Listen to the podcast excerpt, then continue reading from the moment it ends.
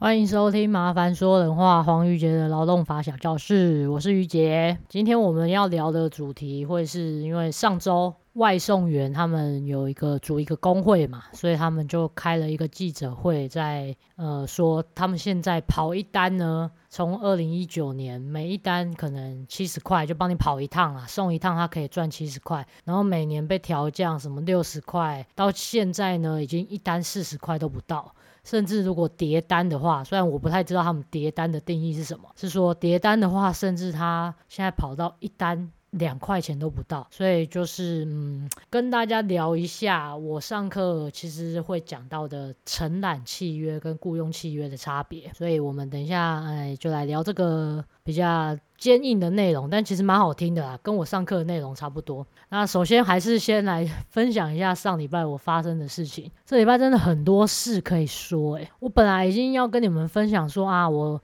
双十连假去苗栗住一个香客大楼的故事，因为那也是很值得分享。我们去劝济堂，诶，劝化堂，苗栗狮头山的劝化堂，就是住一个香客大楼，超级便宜，可是在山区霉味很重。但很很酷的是，他就是都会付免费的饭，所以你等于一博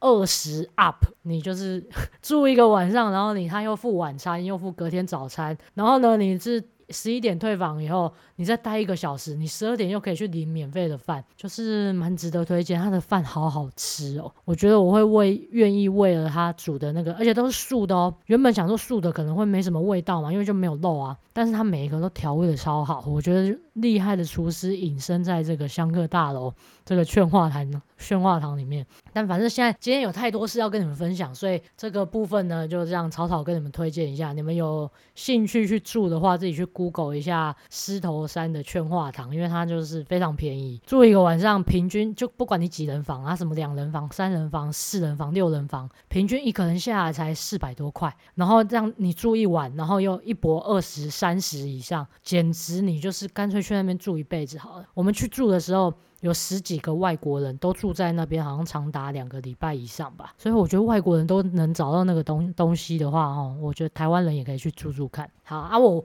为什么要？把缩短讲那个劝化堂的时间呢，因为这礼拜又遇到一个水小事，就是我们发生了机车擦擦撞，就被人家撞了。哎，上礼拜几啊？还有就哎，这礼拜啊，这礼拜几忘记了？前几天的事，反正每天都事情很多。就是呢，我们就骑着机车，我就载着阿寻，然后我们骑在一个嗯，要我们要左转，我们骑机车，然后停在。最前面的那种机车停车停车的范围内嘛，然后我们要左转，它是一个不需要待转的区域。然后我们左转的时候呢，就有一个王八蛋从后面，因为我我个人就是。你知道红灯要刚起步就是很慢嘛，我时速可能不到五吧，然后我又很爱打方向灯，我是随时都变换一点点车道，我可能左偏一下，右偏一下，我都很爱打方向灯的人，所以我绝对就是在等红灯的时候，我就已经在狂打方向灯了。然后起步以后，我就是慢慢的左转嘛，想说就在隔壁的街口，我转过去要买个早餐，结果呢，嘛转过去。那个王八蛋就是直接从后面撞上我的车，我就是晃很大下，可是我自己没什么事，他他是整个机车呢直接撞到阿寻的左半边的手臂、手肘、左半边的大腿、膝盖，反正就是整个左侧啦。因为我要左转，所以我们车身有点往左偏嘛，所以他很衰小，阿寻就很衰小，就挡了这个灾，直接撞上阿寻，然后我们就赶快，因为那时候绿灯嘛，就是车水马龙，两边就是都要有车要。经过我们，所以我就赶快，因为我那时候还 甚至不知道有人受伤，我只想说怎么车晃了一下，然后好像转过去看那个撞我们的人，他自己车也踉跄了，然后他正在停在路上观察他自己的状况。好，那我就赶快去旁边的把车牵去旁边人行道，不然不然那个车子都要撞上来，可能又会二度的车祸。所以我们就牵过去以后，在那边检查伤势。可是牵过去的同时，因为就是呃我们要走到人行道上，我就狂按喇叭，因为我们看那个那个撞我们的人竟然就要走了，他就要准备骑走，因为他停下来看他自己没事，他就要准备骑走，我就狂按那种叭。的那种很没水准的喇叭，就想要引起他注意，可是他就已经骑到下一个街口，已经下一个红绿灯，已经看不太到人了。然后还好阿寻是有紧急的随便记了一下他的车牌号码，所以我们就当下有点慌张，不知道怎么办，就赶快呃 Google 一下附近的警察局。哎，结果没想到警察局才离我们走路两分钟，九十公尺不到，反正警察就立刻来了啦。哈，反正啊。也就是一个车祸啊，然后而且我们还遇到这种肇事逃逸的状况，所以我就是要跟大家说，拜托你们不要肇事逃逸，因为我们这次的这次的经验呢，让我们去查了很多肇事逃逸的法规，就是只要你发生车祸当下是有人受伤，然后你并没有留下来确认状况就直接离开的话，这样。就算是肇事逃逸，所以就是顾名思义，那我们就是有人受伤嘛，阿寻就是受伤，所以我们只要去医院做个急诊，然后拿到诊断证明书，这件。这个构成要件就成立了嘛？因为第一个有人受伤，啊，第二个你没有留在现场跟我们协商后续，看是要报警还是要保险处理，还是要和解等等的。如果你没有留下来做后续的处理，反正你没留下来，那你就是符合第二个要要件，你逃逸了，你离开现场。那这样的话，你就构成那个刑法的一百八十五条之四的什么肇事逃逸嘛？那个是非常重的，它是一个。你会有前科的好不好？刑法，所以会被判六个月以上的有期徒刑。那所以你一定不想被关嘛？你想说，我只是不小心发生差差撞，好，那你怎么办呢？假设一颗罚金一天一千块的话，你被判六年，那就是三十天。我们粗算一下，三十天乘以六个月嘛，一百八十天，一百八十天，然后拘役罚金是那个一颗罚金是一天一千块的话，那就是十八万。所以我们后续哦，就是唉。先去报警做笔录，我们都做了嘛。然后还好是警察蛮厉害，他立刻调了，因为我们刚好在警察局前面没多远的地方经过发生那个车祸，所以警察局前面都有那个录影带，有拍到那个，我就叫猴子好不好？因为他真的超级山道猴子。那一只猴子呢，他就是有拍到，我们有警察有拍到他的车牌号码，所以我们当天去做笔录的时候，其实警察就有联系那个女生。哦，是一个女生，然后把车子呢改成桃红色加白色，我就目前就对她就只有这个这个资讯，就当天看到她就是这样，然后好像有蓝。好，算了，反正就是这样了。然后我们就各种不爽啊，想说他这样王八蛋跑掉，还好我们有记车牌，那还好警察也有查到，然后联络上他了。结果联络上他了，他竟然没有要来到案哦，他就说他要赶着去上班，所以警察还在那边跟他约好多时间，说那下午三点方便吗？哦，不行哦，那你什么时候下班？哦，还是哦，所以你要明天十一点才来哦，才能做做笔录。靠，像我现在是。发生车祸诶，你还跟我约时间哦？我真的觉得我们台湾的警察也是很便民诶，就是都也好啦。那我们反正我们当下也没说什么，我们就让警察好好的办他的事情，我们就做我们的笔录。做完，然后警察就是我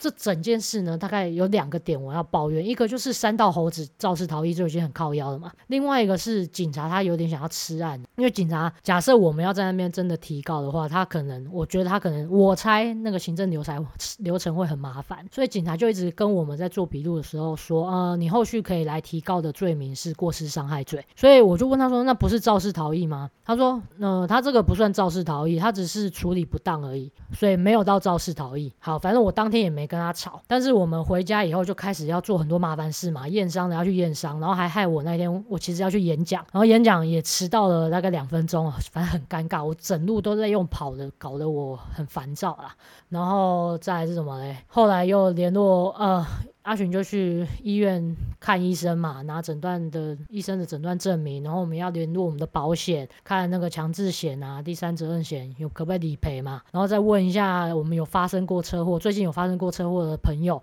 他当初有哪些处理的流程？总之就是很当天就是一直在联络这些事，然后我又要工作，晚上又要讲课，心力交瘁了，烦死了，就被被他这样搞的。然后呢，隔天就是那个那个山山道猴子也没联络我们。他就我们打了好几通电电话给他，他也没接。我们想说好算了，反正他有有来电显示，他应该会再回拨给我们。但反正后来也没接到啦，他也没回拨给我们。然后呢，我们隔天是想要跟警察再约说好，我们要去提告，因为我们有回来问我们呃。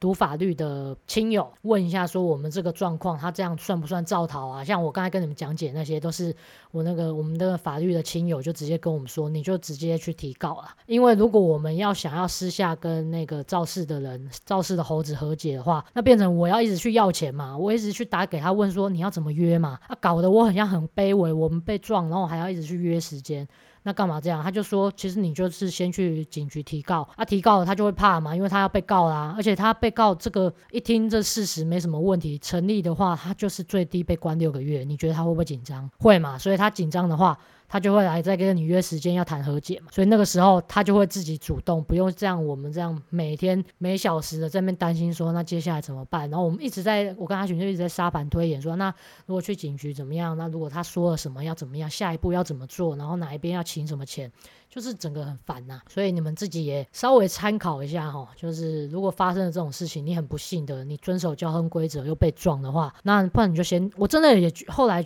真的觉得还好，我没有提告，因为警察就是明显想要吃案之外，他后来还跟我解释一个很靠腰的。我们后来就真的去提告，提告完了以后，警察才跟我说：“哦，那那个，因为你们哦现在已经提告了啦，所以我这边也会再开罚那个肇事者一个肇事逃逸的罚单。”然后我就想说：“嗯嗯，Hello，请问你早上？”我我跟你通电话的时候，你而且还有昨天报案的时候，你不是都在跟我说这不算肇事逃逸，他只是处理不当吗？然后我问你说这为什么不算肇事逃逸的时候，你还跟我说什么？你说哦，因为我们监视器有看到啦，他到下一个路口的时候，他有回头看。然后我这电话还问警察说，所以回头看等于处理吗？他只是回头看而已，他根本没有跟我们讨论要怎么处理啊，这样不叫逃逸叫什么？所以然后原本前面都这样讲，那等到我们真的去提告，然后警察立案了以后，他才。跟我说好，那这样算肇事逃逸，他会再开罚人家一张罚单。那你这什么处理规则？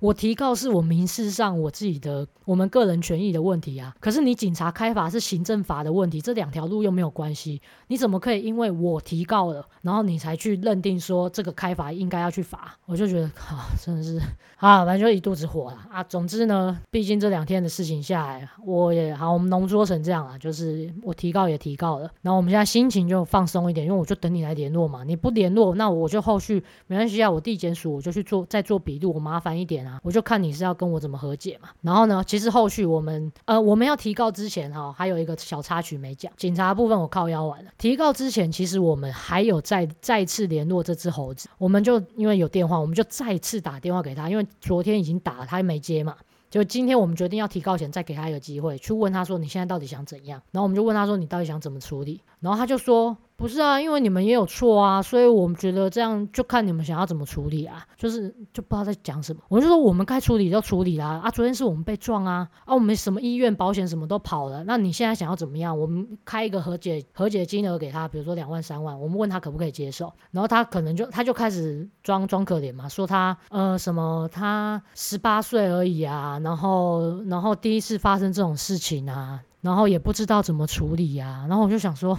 好，我们就说好，没关系。那那你如果你年轻不懂事，我们就问他说，那你有强制险吧？因为至少强制险有保的话，我们这边被撞，你那个保险就可以理赔我们这边，你就不用自己再多出钱来赔我们啊，你可以省一点钱。他说，可是我不知道怎么怎么去申请保险，因为当初我都就是在机车行，人家随便帮我保。然后我还问他说，好，那那你不然拿你你行照里面通常会夹一张卡，那个就是你强制险的公司，我不知道你保。哪一间嘛？我们是富邦还是什么产险的？我不知道啊，拿出来拿出来看一下，上面都有电话，然后去联络你的保险员，看这样怎么去申请理赔，把表单写一写。所以我们还花了时间去教他要怎么做，然后他也反正就看那边问我们说啊，那好，那如果是三万块的话，可不可以什么分期付款？我想说，就已经那么少钱，你还要分期付款？他前面还没有那么软化，我们其实整通电话十几分钟，他前面是蛮强硬的，先一直说什么你们也有错啊，我想说靠要，我哪有什么？错，错我就被你撞很水小而已，哪有什么错？然后第二个他还说什么？那那那你们伤势怎么样？他就是想要确认我们要的钱可能合不合理之类的吧。但是我跟你们说，就是发生这种事情，他已经肇逃。不管我受大伤小伤啊，其实就是已经受伤。那我要跟他谈和解的金额，说真的，他一颗罚金，他只要我去提告了，其实不用提告，因为那件事情，这个肇事逃逸是非告诉乃论，就是警察应该要直接处理。但是刚好我没有遇到要想要吃案的警警察嘛，所以好没关系，反正这件我就是要跟他说，你怎么样，你被告就是十八万元 up，因为我们可以告你两条，一条就是刚才说的肇事逃逸嘛，另外一条就是你过失伤人、过失伤害，所以我们要跟你请求损害赔偿，我们的医药费多少钱，我们的车损多少钱都可以跟你请求，所以这两笔加起来你就是十八万以上啊。如果你现在不跟我和解，你就是准备被。至少是这个金额，所以你不用再问我说我的伤势怎样，我花了多少钱，这已经不是重点，重点是你肇事逃逸这个行为很可恶啊，你就活该，就应该。就去被关一关好了。总之呢，都讲完了，也联络完，我们还加了 Line 我。本来想说好，那有意谈和解，我们干脆就不要去提告好。结果加了 Line 以后，要跟他约时间，他又在那边说啊，他今天晚上要上上班到十一点多，明天呃接下来要去台南什么，去台南整个礼拜都不在，要约的话可能要在四五天以后了。我们就想说搞屁啊，我们还留了好几个时间给他选哦，看你是今天。啊，还是明天几点到几点，后天几点，反正就是很有，就算态度也不错，再跟他约时间。结果他在那边给我这边搞这些狗屁事，所以我们才决定，后来才决定说，算了，不要等他好了，因为他也一直已读不回，我们就直接去提告好了。提告以后，我们就可以心安理得等他来跟我们和解。总之就是这这一切的经过啊，然后给你们做个参考。我自己是被这件事搞得很烦躁，但是没关系，这两天也过了哈，然后就心情有好一点。好，那接下来就进到我们的正题啦，我们刚才。说之前那个外送员嘛，他们从二零一九年每一单有个七十块，然后那个平外送平台，不知道 Uber Eats 还是 Foodpanda 都不停的在降他们薪水嘛，现在一单跑不到四十块，所以他们都透过外面的职业工会去开记者会来主张这件事情。但是这个呃案件，我觉得其实要讨论的倒不是说他们怎样被减薪啊，其实是他们当 Uber Eats 外送员这件事情。呃，从头到尾，这些公司呢，这些外送平台从来不承认这些外送员是他们的员工，他们都称之为伙伴关系。所以就是说，你爱跑不跑嘛。所以，所以他们说称为伙伴，在我们法律上其实是叫承揽关系啊。我们一样，我们去给付劳务给雇主，可是一种像我们一般社畜啊去上班的这种。这种关系呢，就叫雇佣关系、劳雇关系，那就会呃，都会我们都会讲到一个叫什么三种从属性啊，就是人格从属性、经济从属性、组组织从属性啊。白话一点讲，主从属性是什么？就是你这个员工被管控的程度啊，你会被指挥监督，你会被交办说你几点要到办公室哦，你几点要被要打卡，你要到固定的地点给付劳务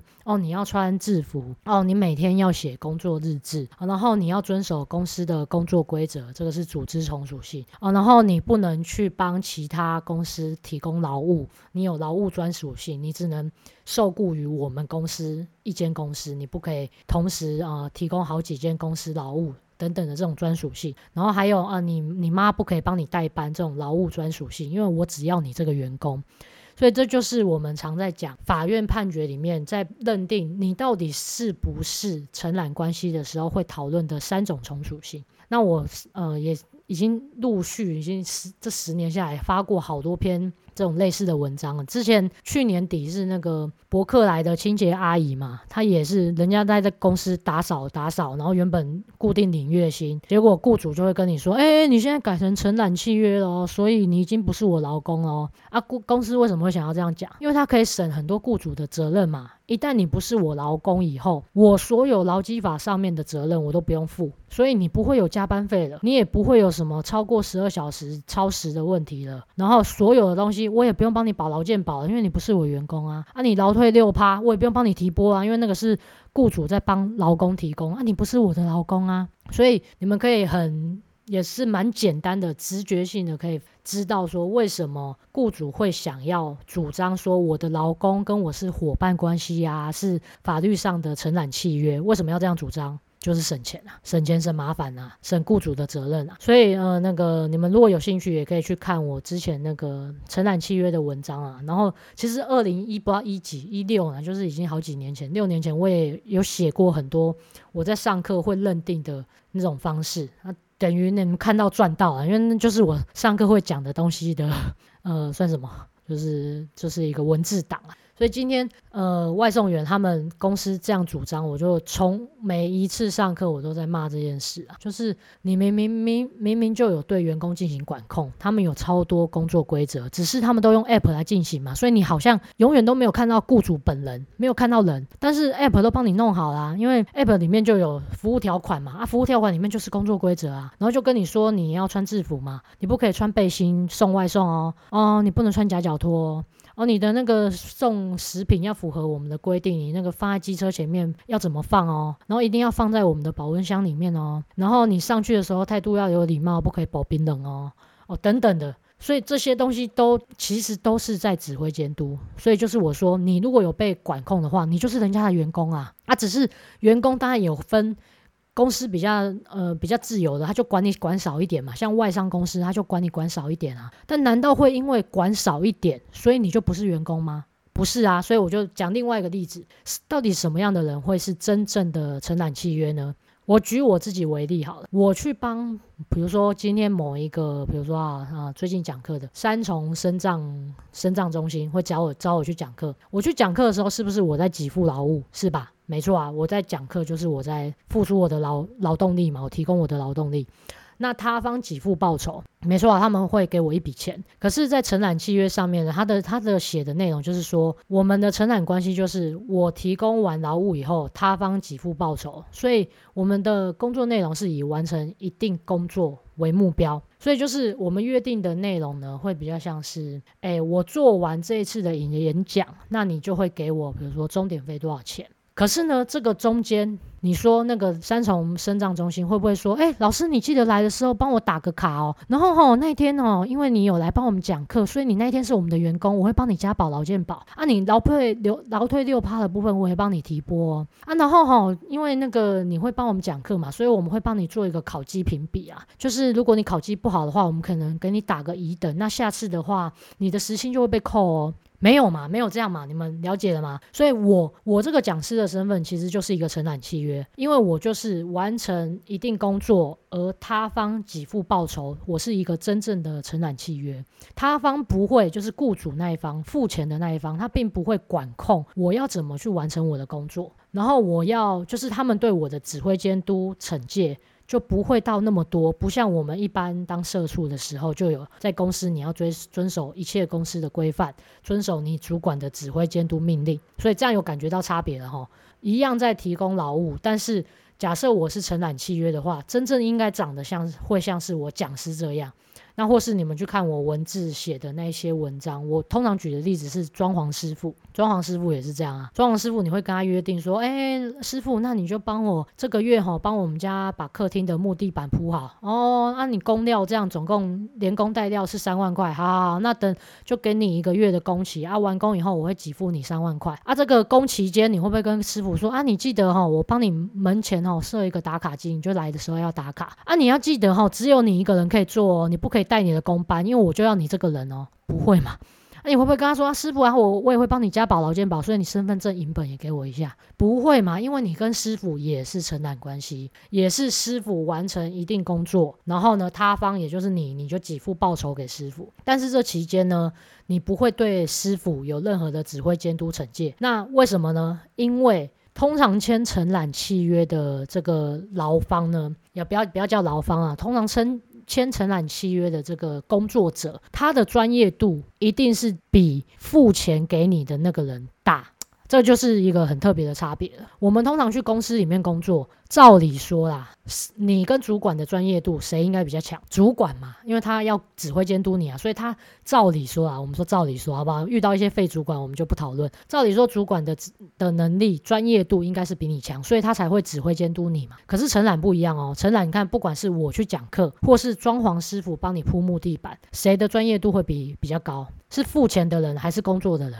工作的人，哦，所以你们也可以从这几点，除了我们刚才前面提到的什么人格从属性、经济从属性、组织从属性之外，你还可以从工作的专业度来区分，说你到底是承揽契约还是雇佣契约。所以回到我们那个外送员啊。就是我刚才我们上课都有举很多那个法院判决的例子，它里面就是会讲了我刚才念的那些嘛，什么你这么不能薄冰冷啊，不能穿背心啊，不能穿夹脚拖，那个都是指挥监督啊。如果你要说是承揽契约的话，你就不可以有这些规则，因为人家就是完成一定工作，那你这个他方就给付报酬，就这样而已，你不可以有那么多的管控，而且同时你也要让这个员工可以到处去工作，就是。简讲简单一点，你他可以同时跑 Uber Eats，也可以同时跑 Foodpanda，它可以两个箱子一起载，因为它并没有劳务专属性。所以因为不不然你比如说你觉得像我像装潢装潢师傅，你会不会跟装潢师傅说，哎，你这辈子只能帮我们家装木地板哦？不可能嘛，你要他饿死吗？所以承揽契约就是有这种特别的地方，他他会有很多个不同的老板付他钱。可是你看 Uber Eats 没有嘛？他就是在签条约的时候会跟你说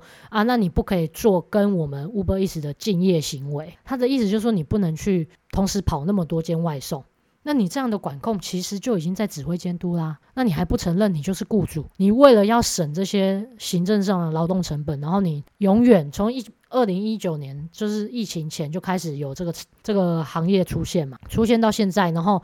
行政法院也判了好多次，说你就是人家的雇主，但是他们还不愿意做。行政法院都判了，然后他们还是不愿意接受，然后常常会发生后续的问题，就是外送员最容易发生的问题是职灾啊，因为就很常车祸啊。那车祸了，一旦他不是劳工，那雇主就不用帮他加劳劳保嘛。所以你一旦车车祸被撞个稀巴烂，赔你医药费十几万，谁付？没人付啊，你自己付啊，因为你是伙伴关系啊。你是承揽关系啊，所以雇主该有的责任都不用帮你做，所以我觉得这一切都是对员工是对劳工这一方来说是非常不合理的啦。那、啊、你们 Uber Eats，那有钱去请那么多大咖在帮你们什么蔡依林啊，然后周汤豪啊，一大堆的人帮你们代言，那些代言费你就不愿意拿来帮员工保一些该有的保险吗？不愿意去把一些比如说该该付的加班费你就付一付吗？啊，如果我们要真的这样讲，好，我们就如果真的要同意，原来这样外送员，我们就按件计酬，这样的话就可以变成承揽契约。那我们以后公司也都这样搞啊。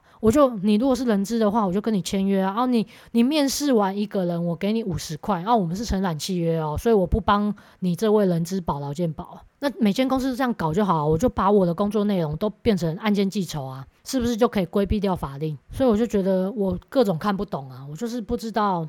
就是为什么这些平台虽然我们使用上消以消费者消费者来说是非常方便，但是我已经我也是有一点稍微在抵制这些平台，因为我本身就也觉得外送很很就是制造环境垃圾啊，所以我个人很不喜欢啊，我都喜欢自己去把它带我们自己的碗去买东西回来，这样就不会制造那么多垃圾。好，没关系，那是题外话。我说虽虽然对消费者来说是非常方便的，然后也真的有这个。需求，好，市场的需求性都存在，但是我会因为这间这个平台不愿意负这个该负的雇主责任，而有这个抵制的心态了。所以好，所以我们今天的那个雇佣跟承揽的时事哦，就分享到这里啦。接下来我们就进入唱歌的环节吧。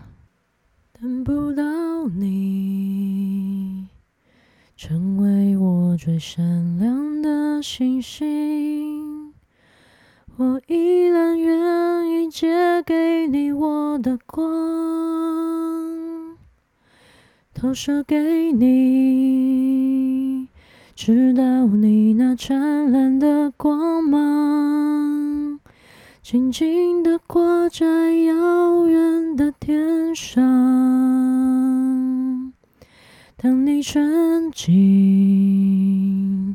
天空那条冰冷的银河，粼粼的波光够不够暖和你？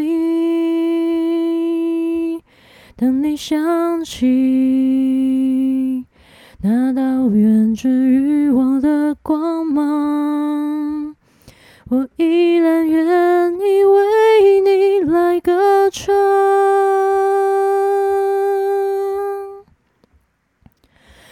一闪一闪亮晶晶，好像你的身体，藏在众多孤星之中，还是找得到你。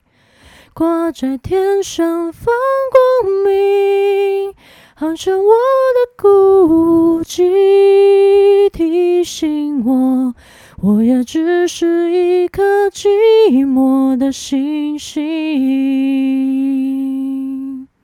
我们今天节目就到这里啦，下周见，拜拜。